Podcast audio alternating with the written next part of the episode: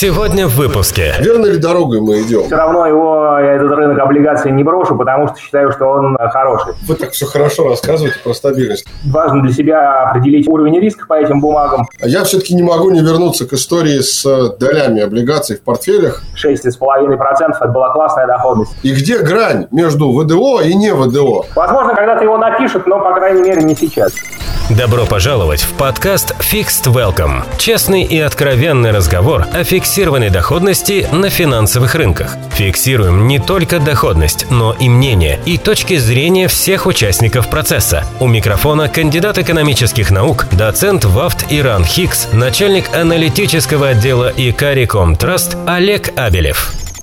Всем здравствуйте, друзья! Всем добрый день! Вас приветствует пилотный выпуск подкаста Fixed Welcome. Прежде чем мы начнем, я немножко расскажу, кто мы, где мы и куда мы идем, как известной картине художника Поля Гогена. Меня зовут Олег Кабелев, и э, я являюсь начальником аналитического отдела компании Recomtrust. У микрофона в этом подкасте я со своими гостями буду стараться обсуждать честно и открыто разговор. Вести мы планируем о тех вещах, которые, на наш взгляд, недостаточно обширно и полно отражаются в медиапространстве, а именно о инструментах фиксированной доходности. Поэтому мы и назвали наш подкаст Fixed Welcome, поэтому мы стараемся в нашем подкасте говорить о этом направлении инвестирования так, как нам кажется, до этого еще не говорили. А именно без прикрас. Мы будем называть белое белым, а черное будем называть черным, и будем стараться это делать понятным для всех нас с вами образом. Любые ваши отзывы, любые ваши предложения, пожелания по мере того, как подкаст будет выходить, как он будет развиваться, пожалуйста, отправляйте нам. Обратная связь крайне важна. Абелев. Вот тот почтовый ящик, на который вы можете отправлять все ваши пожелания. В описании подкаста он, конечно, будет. А также можете писать нам на наш сайт recom.ru, форму обращения. Мы будем обязательно все ваши отзывы читать. Ну и, конечно, в конце, я надеюсь, первого, но не последнего последнего сезона нашего подкаста мы ответим на все интересующие вас вопросы. Ну и, наверное, начать наш подкаст, начать наш первый сезон в дебютном эпизоде стоит даже не конкретно с того, какие бывают инструменты фиксированной доходности, что нужно делать эмитентам или компаниям, которые хотят таким образом привлекать деньги на финансовом рынке. Наверное, надо начинать с обсуждения другого. Наверное, надо начинать вообще с обсуждения того, а что есть инструменты фиксированной доходности, что есть облигации сегодня для не только российского инвестора, но и для российского эмитента. Как изменился этот рынок и с чем вообще мы к нему подошли вот к осени 2021 года, с каким багажом российский инвестор, российский эмитент подошел к этому рубежу. И в свой э, некоторый юбилей, потому что можно сказать, что вот уже, наверное, 25 лет российский долговой рынок существует, э, есть, наверное, о чем сказать. Есть сказать о чем-то плохом и о чем-то хорошем, и об этом мы обязательно будем говорить. И в первый выпуск я пригласил человека, который представляет, на наш взгляд, независимую точку зрения. Мы специально хотели начать наш подкаст с диалога не с инвесторами, не с брокерами, не с эмитентами, а с представителями такой внешней стороны, которая смотрит со стороны, наблюдает за этим рынком и может принять свое взвешенное мнение и решение. И таким человеком является представитель Ассоциации владельцев облигаций Илья Винокуров. Илья, здравствуйте, очень рад вас видеть в нашем подкасте. Да, здравствуйте, Олег. Я очень надеюсь, Илья, что разговор получится живым, содержательным, а самое главное, полезным для наших слушателей. И, наверное, начать я хотел бы вот с чего. Давайте мы, как говорится, оттолкнемся от фундамента, да, что называется, от самых низов. Поскольку вы человек, который на долговом рынке достаточно давно и видел все перипетии, пертурбации, которые сопровождал долговой рынок российский, вы можете вкратце сказать с точки зрения стороннего наблюдателя, а может быть даже не только стороннего наблюдателя, но и инвестора, и может быть даже со стороны эмитента, ну, скорее, наверное, со стороны инвестора. Верно ли дорогой мы идем? Насколько развивается с точки зрения привлекательности возможности как набор инструментов и для тех, и для других российский долговой рынок. Он э, в тупике, он в правильном векторе, либо он, может быть, по кругу ходит. Хороший вопрос. Дело в том, что другого пути у нас нет, а дорогу осилит идущий. Соответственно, коль уж э, самурай выбрал путь э, фикс выбрал путь э, облигации, он, собственно говоря, и должен ему следовать. Что касается состояния долгового рынка на данный момент, честно, инвесторы в облигации сильно приуныли в этом году, потому что инфляция поднимает или подняла голову, кто как считает. Ну и, соответственно, как бы инструменты здорово проигрывают equity, здорово проигрывают акциям в тот момент, когда мировые рынки находятся на пике. Соответственно, как бы я каждый день слышу историю, а вот почему ты до сих пор не с нами там в, в улетевших там на ХАИ, там S&P или MAX индексе, почему ты все равно занимаешься облигациями?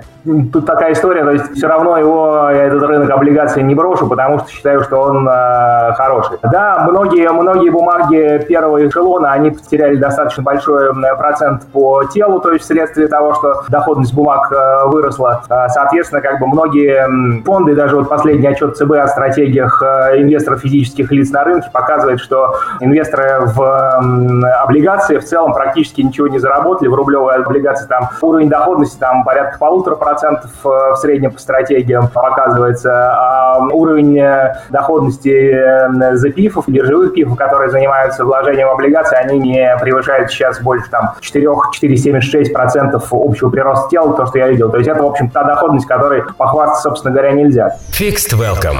Да, Илья, секундочку, я вас перебью. Я просто хочу, чтобы не совсем мы ушли от темы. Коль мы обсуждаем эволюцию развития долгового рынка, с точки зрения, ну, пускай даже там, понятно, не 25 лет, но если взять последние там пару лет, может быть, 2-3 года, да, Вообще образ долгового инструмента в глазах инвестора, он как-то изменился в России? Отношение к долговым инструментам как-то меняется? Или оно остается прежним? А, ну, смотрите, ситуация следующая. Огромное количество людей пришли на рынок э, в прошлом и в этом году. Соответственно, облигации – это наиболее близкий по пониманию к депозитам э, инструмент. То есть понятно, что ни в коем случае нельзя ставить знак равенства между депозитом и облигацией, потому что, скажем так, оплатное обучение за подобный тезис, оно приходит на рынке облигаций очень быстро, и практически все игроки его так или иначе проходят. Соответственно, так как люди пришли на рынок, соответственно, многие из них э, приходят в облигации, как в родственный депозиту инструмент. Соответственно, многие выбирают эмитентов по принципу близости, знакомства и так далее. То есть слышал компанию, там, допустим, там, не знаю, РЖД, МТС, э, Почта России, и, соответственно, человек инвестирует в эти бумаги. Это совершенно нормальное, рациональное, с моей точки зрения, поведение. И мы рассматривали различные паттерны поведения как бы инвесторов и видим, что даже в высокодоходных бумагах э, вот э, такой процесс узнавания, он очень характерен. Там бумаги, допустим, там там сервисы грузовичков или бумаги там э, азбуки вкуса, они, например, торгуются с доходностью гораздо ниже своего как бы рейтинга и э, своего, собственно говоря, уровня по бумагам. То есть, соответственно, это нормально. Человек приходит на рынок, покупает то, что знает. Fixed welcome. Ну вот если мы все-таки говорим о человеке, который неопытен, который только открывает для себя эти рынки, а который сдал тесты, да, нынче надо же тесты сдавать еще, да? Ну нет, еще тест пока рано. Еще до 1 октября у нас есть 15 дней. Да-да-да, ну, значит, который готовится э, стать участником рынка фиксированной доходности до того, как надо будет сдавать тесты, и, может быть, ему посчастливится, и он им станет. Вот на что, наверное, вы бы посоветовали человеку, который, ну, скажем так, теоретически он подкован, он э, прочитал, что это такое, ему рассказали, или он, может, прошел там какой-то, не знаю, там, онлайн-обучение. Э, тем не менее, значит, теория теория, а практика практика. Вот что бы вы посоветовали человеку, который только приходит на этот рынок, вот на какие основные параметры начинающему инвестору на рынке фиксированной доходности надо обратить внимание? Плане. Давайте мы пока не будем трогать какие-то такие отдельные сегменты, типа высокодоходных облигаций или евробандов. Давайте вот мы сосредоточимся просто на сегменте стандартных рублевых долговых инструментов.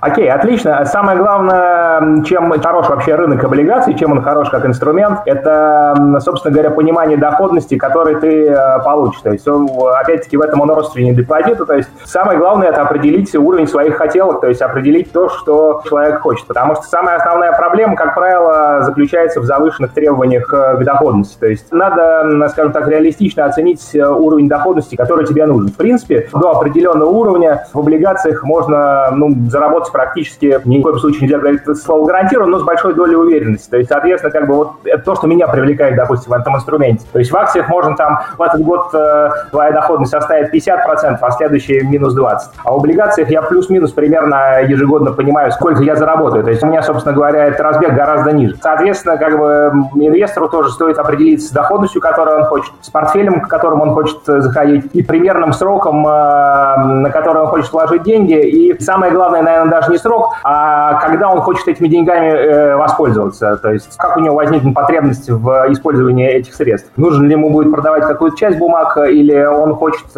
получать фиксированный денежный поток. Ну, то есть, если я вас правильно понимаю, Илья, это для тех, кто любит уверенность в завтрашнем дне в некотором роде.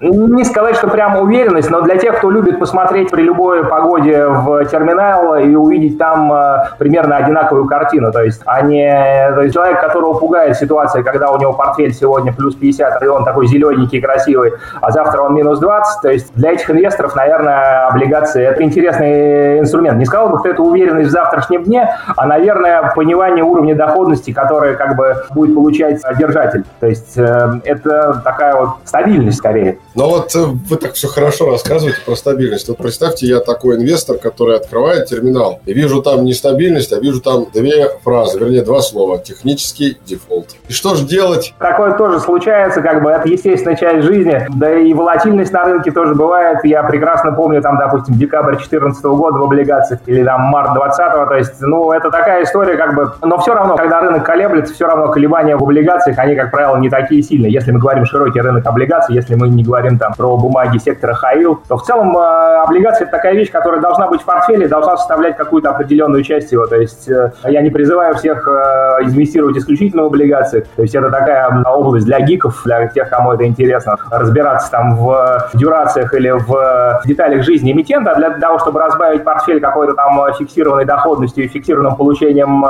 денежного потока, это совершенно нормальный тоже инструмент. Опять-таки, да, там важно для себя определить уровень риска по этим бумагам и и важно определить э, объем этих э, инструментов в портфель. Вот уже пошли разные интересные умные слова, но мы еще обязательно к ним вернемся, я имею в виду типа дюрации. Fixed Welcome. Вот вы сказали по поводу того, что желательно, чтобы этот инструмент был в портфеле. Вот давайте мы плавно все-таки от общего попытаемся перейти к частному. Значит, э, уважаемые слушатели, те, кто дослушал до этого момента и понял, что облигации им не интересны, можно, в принципе, нажать на кнопку «Стоп» и удалить к чертовой матери этот эпизод, потому что дальше разговор пойдет только о облигациях. Но пойдет он, мне кажется, весьма интересно. Значит, когда мы говорим о портфелях, в которых должны быть инструменты с фиксированной доходностью, я хотел бы вас спросить простой вопрос. Но знаете, как говорится, говорится, от простого до сложного иногда граница не видна. И часто этот вопрос задают мне, как клиенты, так и люди абсолютно сторонние, которые еще не вышли на финансовый рынок, но хотят это сделать. Скажи мне, пожалуйста, спрашивают они меня, а какая должна быть, на твой взгляд, оптимальная доля инструментов с фиксированной доходностью в портфеле?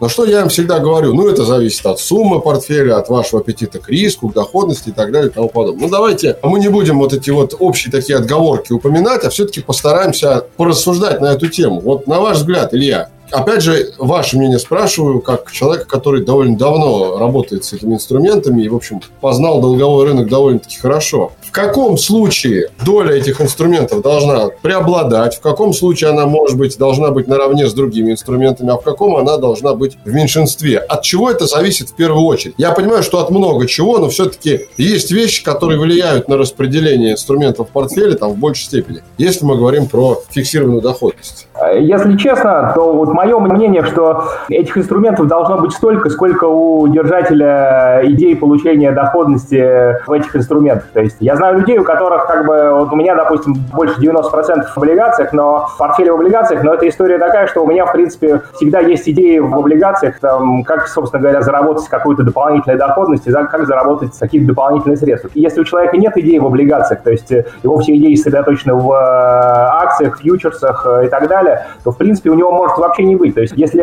бумаги ему нужны из-под воль, то есть где-то он там прочитал, что должно быть распределение 60% там акций, 40% облигаций, или там отними от 100% свой возраст и получишь долю облигаций, это все ерунда. Если есть идеи, соответственно, как бы нужны банды. Если нет идей в бандах, а есть идеи, допустим, в акциях, или есть идеи там в фьючерсах, или в коммодитис и так далее, то и надо заниматься там, где у тебя есть идеи. То есть, с моей точки зрения, это зависит только от этого, первый фактор. А второй фактор от того, что ты хочешь сделать со своим капиталом. То есть, если у тебя тебя в целом твой капитал относительно твоего годового дохода невелик, и ты хочешь, то есть пришел на биржу с пламенным сердцем и желанием увеличить его в разы, то в облигациях сделал, собственно говоря, нечего совершенно. Я всем это говорю, ребята. То есть облигации – это инструмент скорее сохранения, нежели инструмент адского отжига. Хотя адского отжига в целом хватает, то есть как бы это тоже такая история. Говорить о том, что облигация – это такой скучный, неудоманский инструмент, это вот как раз э, в корне неверная история. То есть, в принципе, так звучит просто скучно и неинтересно. А на самом деле там такие шекспировские страсти подчас разыгрываются. Но это, опять-таки, э, третий момент, который надо обратить внимание. То, что интересно вам это или нет. Лежит у вас душа к э, инструментам фиксированной доходности. То есть, если они вообще, то есть, вот это не ваш, то есть, ну, неинтересно вам, допустим, разбираться в, в том, как, не знаю, там, как поросят свиньи, там, у свинопроизводителя, у производителя, там, тушенки, или там, как строится, делается теплообменник у производителя теплообменник. Если вам это не интересно, если вас вот это не, не зажигает, то есть не интересно, то и не надо себя мучить, не надо себя насиловать. Ну, это вообще не ваше, то есть можно смело этот э, подкаст, эту историю пропускать. Но если вы как бы решили окунуться, то там э, веселья хватает на самом деле, как бы, и каждый найдет себе,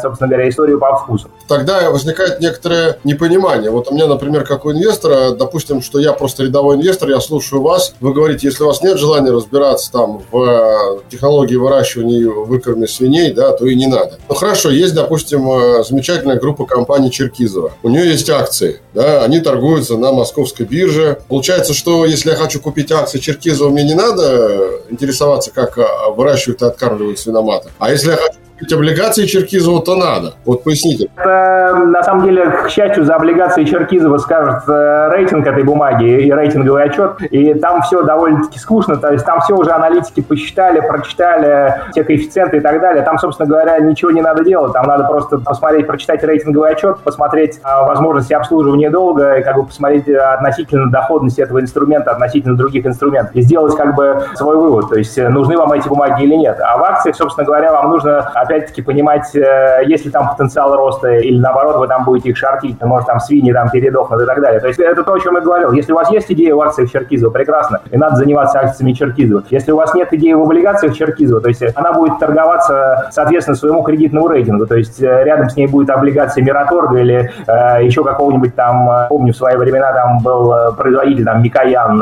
То есть они будут, они будут торговаться на уровне своего рейтинга, и там ничего особо интересного не будет. А вот если мы говорим про Хаил, где, собственно говоря, рейтинга нету и доходности гораздо более горячие, чем в, в Черкизово, где-то примерно раза в, в полтора, два, три, вот, то тогда, как бы, да, там уже можно начинать разбираться в технологиях выращивания свинины. И мне вот эта история в свое время очень сильно помогла, это реальный живой кейс. Я в, в экономическом университете, когда учился, вот, на первом курсе я сдавал, у меня экзамен по технологиям сельскохозяйственной промышленности, как раз мне попалось разведение свиней. Поэтому мне эта история очень помогла в разобраться разобраться в таком замечательном эмитенте из Красноярска, компании Goldman Group. Я с ними очень долго общался. Вот недавно у них было размещение очередного выпуска на Санкт-Петербургской бирже. То есть э, совершенно необычные скиллы требуются для изучения облигаций Хаил. Для облигаций высокодоходных грейдов достаточно прочитать рейтинговый отчет, понять, соответствует ли уровень доходности уровню рейтинга. То есть это довольно-таки скучно и неинтересно. А если хотите весело и интересно, то это Хаил, но просто от того, нужно это вам э, вот, по духу э, или не нужно. Если тянет к стабильности стабильности, и чтобы было как депозит, ну, соответственно, надо какие-то короткие бумаги, надежных инструментов, просто чтобы было. И на этом всю стратегию в облигациях можно, по большому счету, закрывать.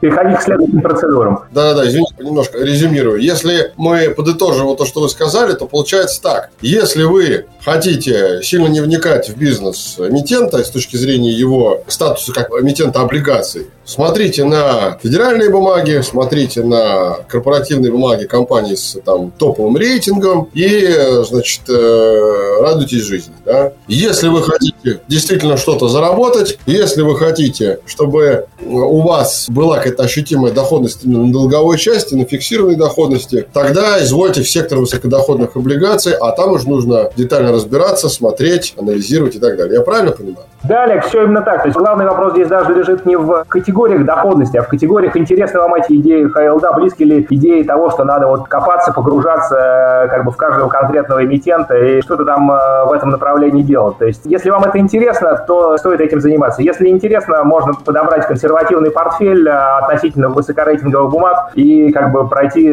заниматься идеями в любом другом секторе. Fixed Welcome.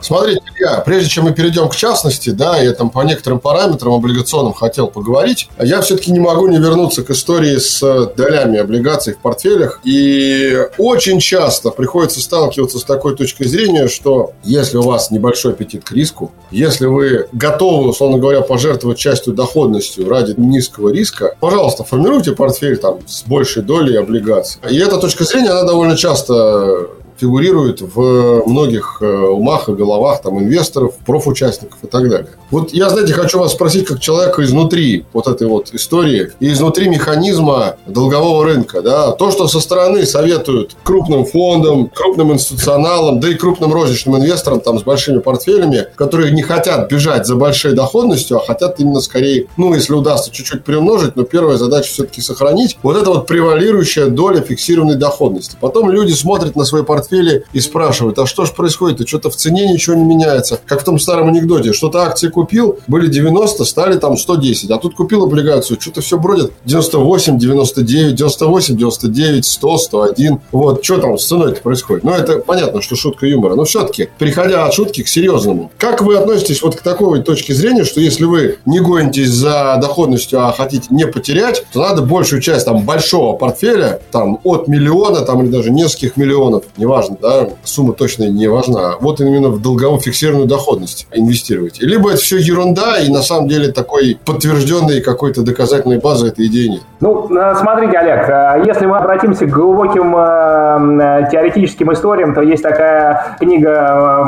профессора Брэдека Хикмана о портфелях корпоративных облигаций 1050-е годы была издана в Соединенных Штатах. То есть там основной тезис этой истории таков, что широко диверсифицированный портфель портфель э, высокодоходных облигаций, он может приносить доходность гораздо больше, чем портфель э, рейтинговых облигаций. То есть это история, на которой вырос весь американский э, рынок Хаилда времен 80-х годов, времен Майкла Милтина. И практически 10 лет этот рынок, этот рынок рвал там все, что только можно, все рынки акций, там, рынки товаров и так далее. То есть это была самая горячая, самая такая огненная тема. То есть сейчас в, в таком условиях инфляционной составляющей составляющей. С моей точки зрения, высокий портфель в бумагах высоких грейдов нужен исключительно для в качестве подушки безопасности, то есть для того, чтобы в кризис э, им воспользоваться, продать бумаги и купить подешевевшие акции. Это тоже вполне себе стратегия. Но если вы хотите как бы на длинном горизонте иметь э, доходность сопоставимую с акциями, то, с моей точки зрения, пакет, э, хорошо диверсифицированный пакет высокодоходных облигаций, это, собственно говоря, такая тоже достаточно интересная стратегия, которая тоже имеет право на существование. Вопрос, хотите ли вы этим заниматься, потому что я знаю людей, кто занимается индексным инвестированием, кто занимается стокпикингом, то есть также люди там влюбляются, впадают в, в чувства глубокие к определенной акции, также есть любители там определенных бумаг. То есть бонг-пикинг это такая же, в общем, патология, как и сток-пикинг, как бы, и то есть э, нельзя ограничивать инвестирование какими-то догмами, пусть цветут 100 цветов. То есть если, опять-таки, я, я возвращаюсь к своей мысли, что если у тебя есть идеи в бандах, то и надо их реализовывать. Если у тебя есть стратегия, допустим, диверсифицированные э,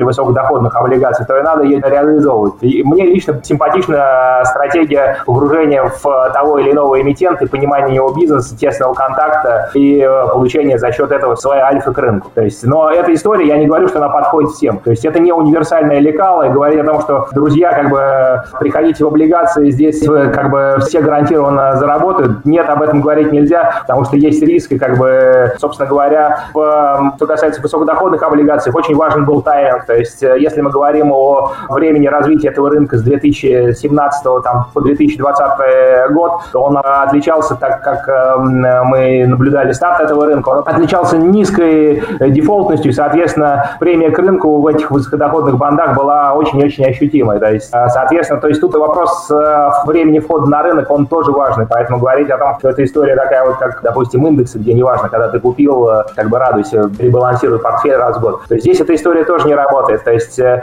тут э, мы как игроки в Хаилд, и я тоже, то есть снимали сливки целые там э, несколько лет просто за счет неэффективности рынка, потому что рынок молодой, эмитенты новые, дебютанты, соответственно, как бы так как фильтры на этом рынке довольно-таки серьезные, фильтры организатора и фильтры бирж, соответственно, как бы инвестор ну, в достаточной степени комфортно себя чувствует относительно уровня дефолтности и получает доходность гораздо выше, чем, допустим, мог бы получать, если бы дефолтность была нормализованной. Дефолтность бумаг соответствовала нормальному распределению. Но сейчас со временем развития этого рынка, соответственно, мы будем приближаться к нормальному распределению по дефолтности, соответственно, как бы там будет гораздо больше риска, и, соответственно, как бы инвестор должен будет либо принимать э, более взвешенные экспертные решения, либо диверсифицировать портфель шире. То есть других вариантов заработать на этом рынке не будет. Ну, в общем, э, подытоживая опять же вашу мысль, э, приходится признать, ну, для кого-то с печалью, для кого-то с радостью, что само слово фиксированная доходность отнюдь не означает, что она будет постоянной на протяжении долгого периода времени, даже если вы забьете целиком весь ваш портфель облигаций. Да, Олег, страшное заблуждение, с которым я вот борюсь все годы как бы, ну, активной своей как бы такой работы просветительской там, деятельности относительно облигаций. Ни в коем случае нельзя равнять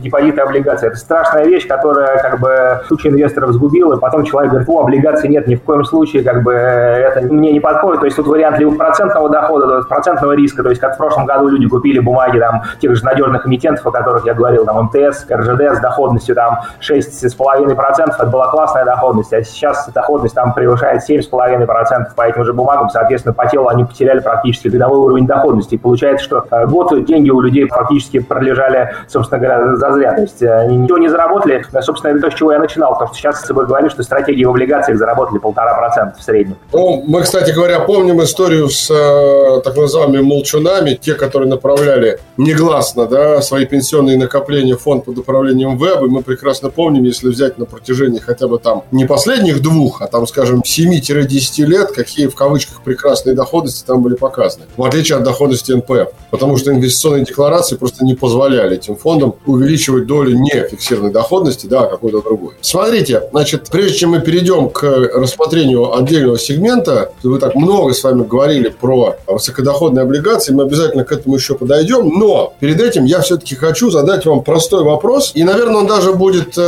интересен не столько вам, то что вы и так знаете на него ответ, сколько будет интересен нашим слушателям. Мы работаем для широкой аудитории, поэтому им это будет крайне важно. Я простой инвестор. Я уже третий раз, наверное, начинаю с этого, но в первом выпуске нужно именно с такой позиции исходить. Мы знакомимся с этим рынком. Я простой инвестор. Я выхожу на этот рынок, и вот передо мной огромный список э, разного рода облигаций биржевых. Мы сейчас не говорим про ВДО, да, давайте сосредоточимся на классических. Вот на что мне нужно ориентироваться, на какие критерии, в первую очередь, вообще. Я не говорю что для того, чтобы там заработать или чтобы там не потерять. Вообще, какие параметры для инвестора в облигационной этой теории или в облигационной практике являются ключевыми? Купон ли это, не знаю, доходность к погашению, может быть, частота выплаты купона, может быть, то, что купон меняется или наоборот не меняется, может быть, эмитент. Простыми словами, можно как-то это сформулировать, Илья? Ну, опять-таки, да, то есть, чего я начинал, то есть, мне кажется, нормальным поведение инвестора, вот как бы я его представлял себе, поведение идеального инвестора, который приходит. Как делает обычный инвестор, я вам расскажу очень легко. Берет телефон, открывает приложение брокера, смотрит топ-20 бумаг по доходности, и как в магазин идет, так, возьму вот эту вот бумажку, вот это вот, вот это 13,5%, это там 13, это 12,5%, ну, отлично, вот я уже диверсифицировался, надо что-нибудь там надежного взять, ага, я знаю азбуку вкуса или грузовичков, и еще по одной вот этой вот вот грузовичковый это, и все, у меня теперь диверсифицированный портфель, отлично, надежные бумаги, азбука вкуса и грузовичков у меня уже есть, вот я их знаю, ездят зеленые такие грузовики, тут э, газельки по, по рынку, все, у меня портфель сформирован, а вот эти ребята мне принесут отличную доходность. Это, это обычная стандартная история, особенно меня умиляет история с рейтингами надежности, вот в звездочках, которые исчисляются, там каких-то еще историях, то есть вот это вообще как бы, э, ага, то есть, ну, если три звездочки, то это вообще отлично, прям замечательно, как бы надежность вот уже выше.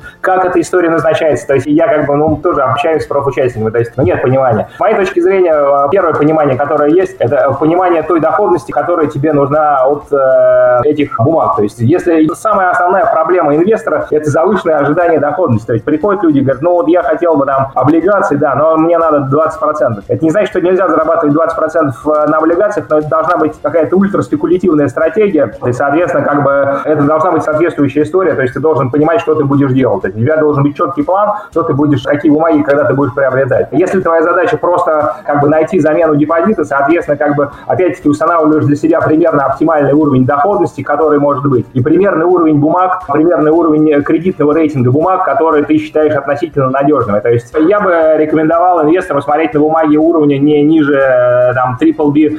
Это то, что сейчас разрешено приобретать э, до 1 октября неквалифицированным инвесторам. То есть, соответственно, ну, вот это нормальный здоровый уровень triple B+, как бы и выше выше. Соответственно, как бы вот э, если твоя задача не спекулировать на рынке облигаций, а просто вложить спокойно деньги, чтобы они давали фиксированную доходность, ну, соответственно, не брать слишком длинные бумаги, то есть ограничиваться там бумагами двух-трехлетними, брать рейтинг не ниже BBB+, обязательно смотреть рейтинговый отчет эмитента, обязательно обращать внимание на сектор, э, из которого бумага, то есть есть люди, которые, допустим, не приемлят бумаги, там, допустим, там, микрофинансовых организаций, коллекторов, это совершенно нормально, я считаю, то есть это как бы, то есть не нравится сектор, соответственно, как бы не инвестирую в него, это тоже нормальная как бы история такая социальная, то есть э, среда. Этот момент э, надо посмотреть. И, соответственно, можно собрать себе вполне диверсифицированный портфель э, в бумагах э, рейтинга BBB+, A-, A, A+, вот что-то в этом духе, то есть с доходностью примерно плюс 2-3 процентных пункта к средним депозитам. То есть это то, что ему реально должен инвестор готовиться и, в общем, то, что он должен ожидать и рационально действовать. Вот мое мнение таково. В общем, дорогие друзья, уважаемые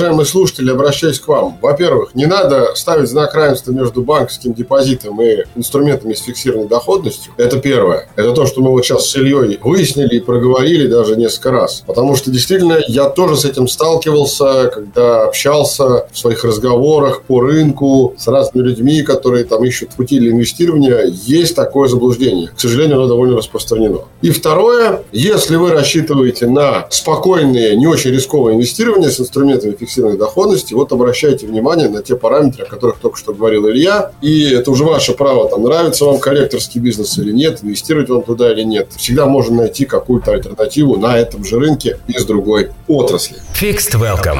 Илья, предлагаю немножко повернуть нашу беседу в сторону э, высокодоходных облигаций, тем более мы о них уже немножко сегодня упомянули. И прежде чем мы вообще начнем лезть в дебри и обсуждать особенности, собственно говоря, у нас для этого весь первый сезон нашего подкаста, а может быть даже и больше, я прошу вас для старта и для начала и мне, и нашим слушателям на пальцах объяснить, что такое высокодоходные облигации и самое главное, чем они отличаются от невысокодоходных облигаций. Что есть низкодоходные облигации или среднедоходные облигации. Вот смотрю я на какую-то облигацию, вижу у нее там, я не знаю, доходность, условно, купон. Вот знаете, есть пример хороший, я просто как пример проведу. Есть еврооблигация, которую Российская Федерация выпустила в честь погашения своего внешнего долга еще перед Парижским клубом. Так там купон почти 13, да еще и в валюте, 12,75. 12,75. Это замечательная бумага. Про нее можно, про РУС-28 можно отдельный выпуск делать. Это вообще уникальная жизнь в РУС-28. То есть это прям эссе такое. Абсолютно точно. Абсолютно точно. Но мы сейчас не о ней, я просто к чему. Там купон 12,75. Мы тут чего-то, значит, э, с вами э, начинаем разговаривать о высокодоходных облигациях. Вы упомянули там купон выше 11. Вот спрашивается, это ли не высокодоходная облигация? То есть я к чему это? Пожалуйста, расскажите словами своими простыми, что такое ВДО, и где грань между ВДО и не ВДО. По крайней мере, давайте начнем с российского рынка. Отлично, да. На российском рынке э, на самом деле сломано огромное количество копий, что такое ВДО, что такое не ВДО. Собственно говоря, мое личное мнение, вот мое определение, которое я всегда стараюсь э, применять, ВДО – это бумага, которая обеспечивает доходность э, в размере ключевой ставки плюс э, 5 процентных пунктов с выпуском менее 1 миллиарда рублей. Вот. Это, скажем так, то, что мы называем словами true VDO, то есть это э, высокодоходные бумаги, которые изначально э, выпускаются как именно высокодоходные. То есть они то, что называется высокодоходные по рождению. А есть э, так называемые падшие ангелы. Это бумага, которая как бы имела рейтинг, но в связи с какими-то проблемами в компании ее кредитное качество упало, соответственно, упала цена бумаги, соответственно, доходность выросла. Поэтому основным мерилом вообще на рынке облигаций являются первое, это, соответственно, как бы доходность, а не купон. Это второе главное обучение, которое часто проходит инвесторы в облигации, потому что как бы обращают внимание именно на купон, а не на доходность к погашению, допустим. И, соответственно, рейтинг бумаги есть, нет его, и как бы история его изменения. То есть, соответственно, как бы, если это была когда-то бумага высокорейтинговая, потом она упала, просто таких историй, ну, вот в последнее время на рынке было не так много, а в 2015-2014 году таких историй было много, то есть история, там, допустим, реструктуризации Мечела, там, э, когда бумаги упали чуть ли не в пополам, доходность, соответственно, там выросла там до 50% э, годовых и выше. То есть, соответственно, как бы это тоже бумага, она тоже становится высокодоходной, только это классический падший ангел, то, что называется fallen angel в, в американском хай-илде, то есть это бумага, которая потеряла свой инвестиционный рейтинг. В Америке все просто, то есть э, мусорные облигации – это облигации не инвестиционного рейтинга. Соответственно, в принципе, любые бумаги российских эмитентов, любые евробанды – это, собственно говоря, в мировой классификации это мусорная бумага. Подавляющее большинство из них. Бумага, которая не имеет инвестиционного рейтинга. Как-то вы, Илья, так сейчас взяли и обидели всех эмитентов. Да нет, это совершенно нормально, то есть мусор, джанк э, и так далее, это совершенно нормально, как бы обижаться на это глупо, потому что так оно и есть. То есть это реально, реально, да, бумаги невысокого кредитного качества. То есть это совершенно нормально, надо называть вещи своими именами, то есть тут никакого, никакого, соответственно, секрета нет. Ну, смотрите, то есть если я правильно понимаю, что мы эту тему немножко закруглили с пониманием статуса и сущности ВДО, то, что понимается под ВДО, ключевая ставка плюс 5% выпуск мини-миллиарда, это вы сказали, что это ваше мнение. Но я так понимаю, что какого-то законодательного, установленного, формального набора критериев, что считать ВДО, а что нет, в России сейчас нету. Я правильно понимаю? Да его, собственно, нету, но с моей точки зрения, то, то есть вот, вот такое определение, хотя идеальное определение, так как оно было и есть в мировом понимании, это бумаги не инвестиционного уровня, то есть джанк или там мусорные бумаги, это бумаги не инвестиционного уровня. Соответственно, если когда у нас наступит светлое будущее и все бумаги будут отрейтингованы, соответственно, как бы мы можем также по рейтингу судить по бумагах не инвестиционного уровня, соответственно, они будут хай-илдом, высокодоходными облигациями. То есть это, соответственно, просто э, транскрипция с э, английского выражения high то есть, соответственно, высокодоходные облигации. То есть там это облигация не инвестиционного уровня. У нас это, как правило, понимается как бумага, которая изначально выходила с высоким уровнем доходности, или ее уровень доходности стал таковым в результате падения э, котировок данной бумаги. Fixed Welcome. Смотрите, Илья, значит, еще тогда такой момент важный. Если мы говорим о том, что законодательно установлено набора критериев для того, что считать ВДО, а что нет, в России нет, то в мире ситуация обстоит точно так же, да, и в Штатах, и в Европе. Ну нет, почему? Я же говорю, это бумаги не high это бумаги не инвестиционного рейтинга. Там, соответственно, есть и индексы high на которых основаны знаменитые там ETF, которые есть и HYG, то есть э, знаменитый high yield ETF или э, индексы падших ангелов, на которых основаны там ETF то есть на бумаге падших ангелов. То есть, соответственно, у нас тоже есть э, в России индексы, то есть индекс высокодоходных облигаций Сибонс, допустим. То есть, в принципе, как бы, по большому счету можно э, сделать э, фонд, который бы его отслеживал, то есть чисто теоретически. Илья, смотрите, давайте вы меня поправьте, если что не так. Я попробую резюмировать и вложить в умы слушателей такую идею. Значит, высокодоходные облигации – это облигации, которые на самом деле по факту с доходностью не очень связаны, а отталкиваются прежде всего исторически от того, есть у них рейтинг или нет у них рейтинг. В мировой статистике, да. Но... Так уж вышло, что они уже, те, которые не имеют рейтинга, показывают действительно более высокую доходность, как некую плату за риск. Хотя на самом деле хорошо бы их называть не ВДО, а НРО, не рейтинговые облигации. Я правильно понимаю? Низкорейтинговые облигации, да. То есть это, это в принципе, правильное а, определение. Дело в том, что откуда появилась вот эта история ключевая ставка плюс 5%. В, в 2017-2020 году действовала налоговая льгота по купону для бумаг с купоном не выше ключевая ставка плюс 5%.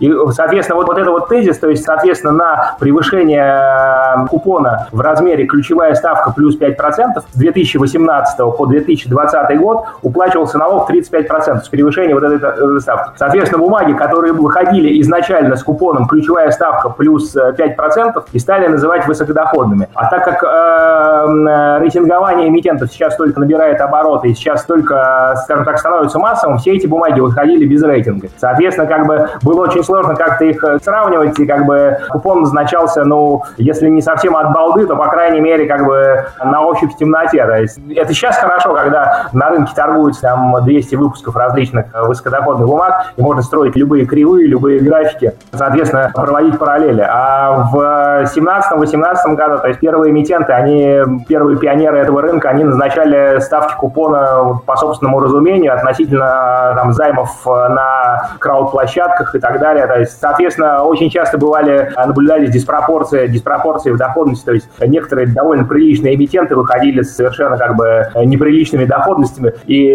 первые инвесторы в ВДО, они получали на этом свою альфу, то есть такое бывало, что выходила бумага, она выстреливала в первый же день релиза там на 4-5% по телу по причине того, что просто как бы воспринималось как бы это слишком э, шоколадный купон для того, чтобы быть правдой. То есть первые небольшие выпуски, да, то есть они были именно такими, и кто помнит этот рынок молодым, то есть история такая, что бумага, которая прибавляет 4-5% в первый день торгов, отличная совершенно стандартная история. Сейчас такого практически нет, потому что все устаканилось. Каждый эмитент знает свой, свой шесток, ставит свое место, э, соответственно, как бы его очень легко поставить в ВДОшной таблице Менделеева на свою как бы полочку. Когда этого не было, соответственно, как бы и премии были совершенно другие. Илья, смотрите, ну тогда получается интересная история. Значит, сегодня те бумаги, которые даже уже получили рейтинги, и более того, некоторые компании, которые выпускают такого рода облигации, даже подтвердили свои рейтинги и даже их повысили. Тем не менее, многими называются как ВДО ну, в России. Нет ли тут какой-то такой запутанности для инвестора? Получается, что исторически мы с вами поняли, почему они назывались ВДО, что это была связь с рейтингами. Но сейчас ситуация меняется. Тогда вопрос следующий. А где та граница рейтингования, после которой бумагу вообще уже нельзя считать ВДО, пусть у нее там и высокая доходность, да, там по купону, но у нее такой рейтинг, что он, в общем-то, позволяет ей уже не считаться низкорейтинговой.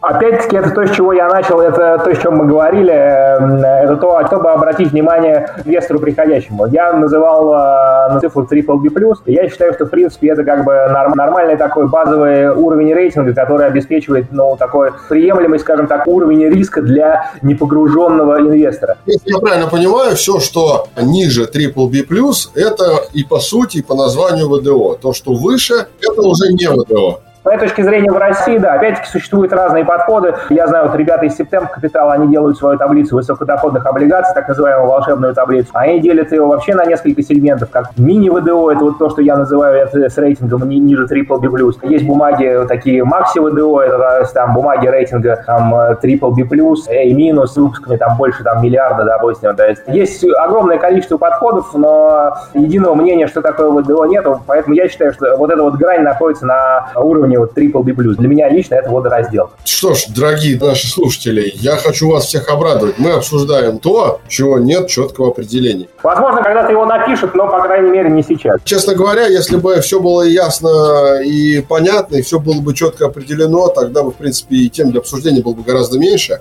Я так понимаю, что пока, уважаемые друзья, это я к нашим слушателям обращаюсь, ориентируйтесь на рейтинг. Ориентируйтесь даже не на цифру, не на купон, да, не на доходность, а ориентируйтесь на рейтинг. Вот вам совет от Ильи Винокурова и вообще в целом от здравого смысла. Fixed Welcome. Наша беседа плавно подходит к завершению. Последняя тема, которую я хотел бы с вами, Илья, обсудить. Понятно, что тем огромное количество, но есть понятие формата, поэтому время утекает неумолимо. Это как раз-таки ту организацию, которую вы представляете, а именно Ассоциацию владельцев облигаций. Но я не хотел бы непосредственно обсуждать конкретно организацию. Я немножко не очень понял вот следующее опять же, позиции такого, знаете, рядового простого инвестора. Вот я хочу купить ценную бумагу, я хочу купить акцию. На рынке акций я что-то не встречал представителя владельца акций. Я хочу купить пай.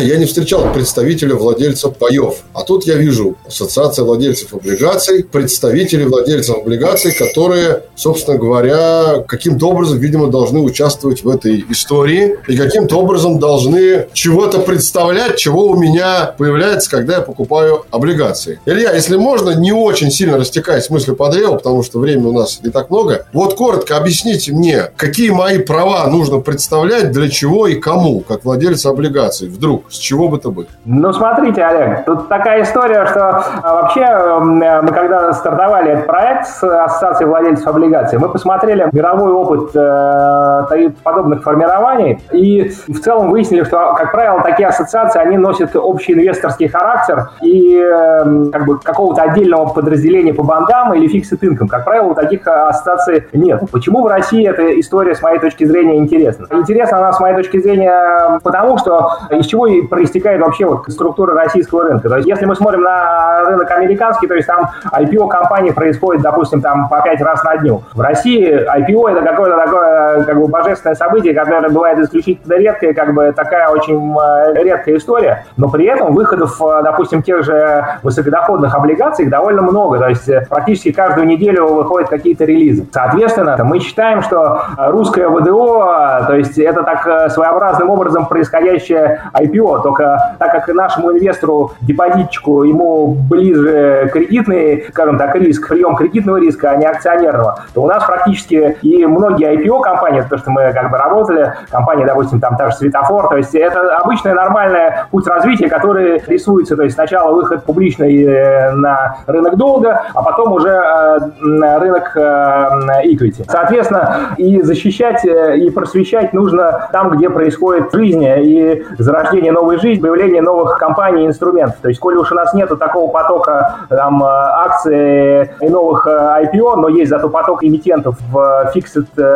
income, соответственно, как бы и надо работать там, где горячо, и там, где могут возникнуть э, соответствующие проблемы у инвесторов. То есть, соответственно, как бы понятно, что такой довольно-таки жесткий рынок, то есть там однозначно в 2022-2024 году мы столкнемся с э, волной дефолтов, потому что будут э, погашаться бумаги эмитентов первой волны, о которых я вот говорил, там 18, 19, 20 года выпуска, соответственно, как бы и, соответственно, надо защищать и надо начинать просвещать уже сейчас, чтобы понимать, что будет происходить дальше. То есть, если я правильно понимаю, резюмируя, представитель владельца облигаций – это некий институт, который не является ангажированным, заинтересованным лицом, взаимозависимым, цель которого – просвещение облигационеров, назовем это так. А, как ассоциация, да, мы видим свои функции в просвещении и защите облигационеров, да, то есть просвещать и защищать это основной наш девиз, то есть делать понятным людям то, о чем мы говорили в последний час, чтобы люди не совершали таких простых ошибок, отличали депозит от облигации, купон от доходности, соответственно, как бы понимали, как работает этот инструмент, а защищать, да, когда происходят проблемы, то есть мы отдаем себе отчет, что проблемы будут, соответственно, необходимо искать пути их решения, уже такие кейсы есть, уже мы с ними работаем, мы как бы мы тоже учимся, мы тоже делаем первые шаги, как бы мы понимаем, что всех не спасти, но мы хотя бы попытаемся. Илья, ну я, наверное, только могу завершить наш с вами диалог той фразой, которой мы с вами начали его сегодня, а именно вы ее употребили, что дорогу осилит идущий. Мне кажется, это очень правильный тезис применительно к именно к российскому долговому рынку в целом и к российскому рынку высокодоходных облигаций или низкорейтинговых, как мы только что выяснили, можно по-разному называть в частности. Поэтому просвещение – это абсолютно правильно. Я хотел бы пожелать вам а вот нести эту просветительскую миссию в массы и дальше. Финансовая грамотность – это ныне в России очень важная история. К сожалению, по моему глубокому убеждению, в ней был довольно длительный пробел. Кто-то говорит, что последние 30 лет, кто-то говорит, что последние лет 100, но он был. И понятно, что за короткий срок наверстать этот пробел не получится. Но, опять же, дорогу осилит идущий. Спасибо вам большое, Илья, за прекрасный разговор. Мне кажется, мы задали тон, задали темп нашему подкасту. И именно те вещи, о которых мы сегодня очень вкратце коснулись и затронули буквально поверхностно, у нас будет время поговорить более подробно, когда мы будем делать тематические эпизоды, посвященные каким-то конкретным вещам. Илья, спасибо большое вам за участие. Да, Олег, спасибо большое. Спасибо, уважаемые слушатели. Напоминаю, что мы беседовали с представителем Ассоциации владельцев облигаций Ильей Винокуровым. Еще раз, Илья, благодарю. Ну и я хотел бы напомнить всем нашим слушателям о том, что все интересующие вас вопросы можно писать на электронную почту abelevsobaka.recom.ru. Адрес будет в описании к этому эпизоду. И э, не только вопросы, но и пожелания, может быть и критику. Критика тоже хорошо. Мы абсолютно точно открыты ко всем проявлениям ваших мыслей и эмоций. Ну и, наверное, в конце хочется сказать всем следующее. Будьте бдительны. Фиксированная доходность не означает банковский депозит. Вот на этой вот максиме я и хочу завершить наш дебютный выпуск подкаста Fixed. Welcome. Меня зовут Олег Кабелев. Пока. Напоминаем, что подкаст Fixed Welcome можно послушать на Apple подкастах, Google подкастах, CastBox, Spotify и Яндекс.Музыке. Музыке.